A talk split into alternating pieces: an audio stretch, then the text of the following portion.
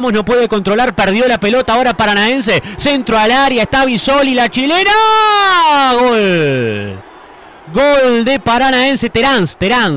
David Terán de zurda una ocasión rarísima realmente. ¿eh? Pide perdón Terán, no lo celebra. Rarísimo gol. Centro que llegó desde la derecha tras una mala salida de Peñarol imprecisa. La pelota sobre el punto penal, la especie de chilena de Terán, pero eh, no, no tan brusca realmente. No daba la sensación de peligro, por lo menos en principio. Pasó por encima de Kevin Dawson contra el centro del arco. David Terán gana Paranaense en el arranque. Por decir fútbol. Por decir fútbol. En M24. Bueno, la verdad que es un balde de agua, fría, algo muy sorpresivo, porque estuvimos planteándonos toda eh, la previa qué iba a pasar, si Peñarol iba a presionar arriba o no. El que salió a presionar arriba fue Paranaense. Creo que hay un mal control, eh, creo que de Ramos, eh, después de un pase de Dawson.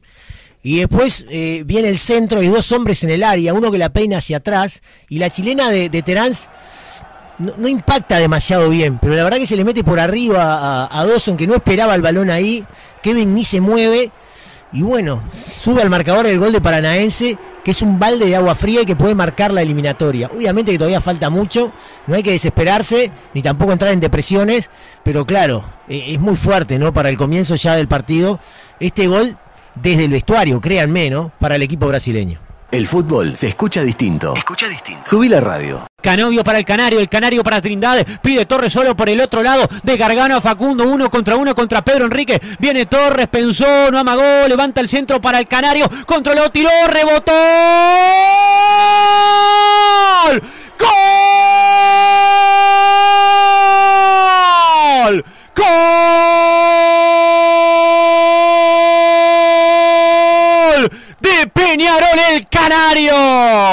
De alto vuelo Álvarez Martínez cuando todo pesaba en el área el goleador, sí, el máximo goleador de la historia del campeón del siglo, Agustín Álvarez Martínez definió bien a lo nueve, luchó, metió, se complicó, remató, le pegó mal, fue, metió, gol de Peñarol, empata el Mancha, va por la copa, va por la semi, va por la final, Agustín Álvarez Martínez, más con el corazón que con cualquier otra cosa. Por decir fútbol en M24. Impresionante lo de Gargano, ¿no? Porque le metieron una pelota cerca del círculo central y él ya sabía todo lo que iba a hacer antes de recibir.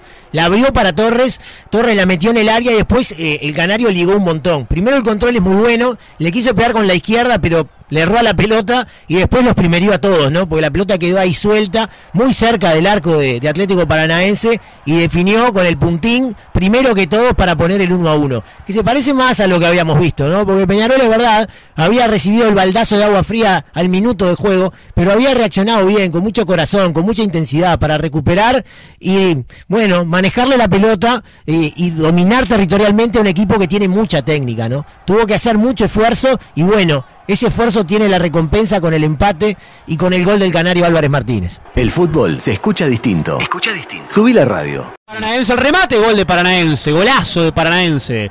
Golazo de Paranaense, pierna derecha, tremendo remate.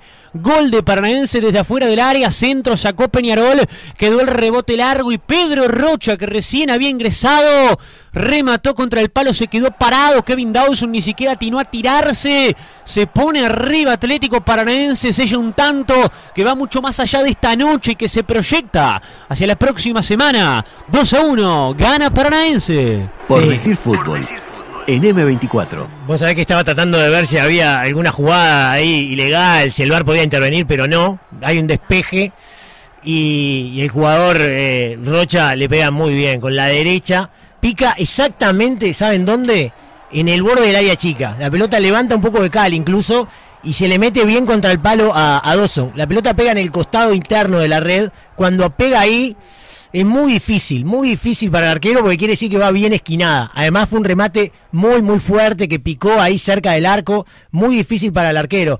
En un segundo tiempo que había sido bastante diferente al primero, en el que el dominio de Peñarol había existido pero no con tanta intensidad. Bueno, para ese casi no había llegado, Peñarol había sido más peligroso, yo diría bastante más peligroso, pero bueno, lo dicho, ¿no? La técnica individual que tiene, en este caso para el golpeo, bueno, hasta ahora le da el desequilibrio al equipo brasileño que mete dos goles de visitante y por supuesto lo complica a Peñarol en la, en la eliminatoria. El fútbol se escucha distinto. Escucha distinto. Subí la radio.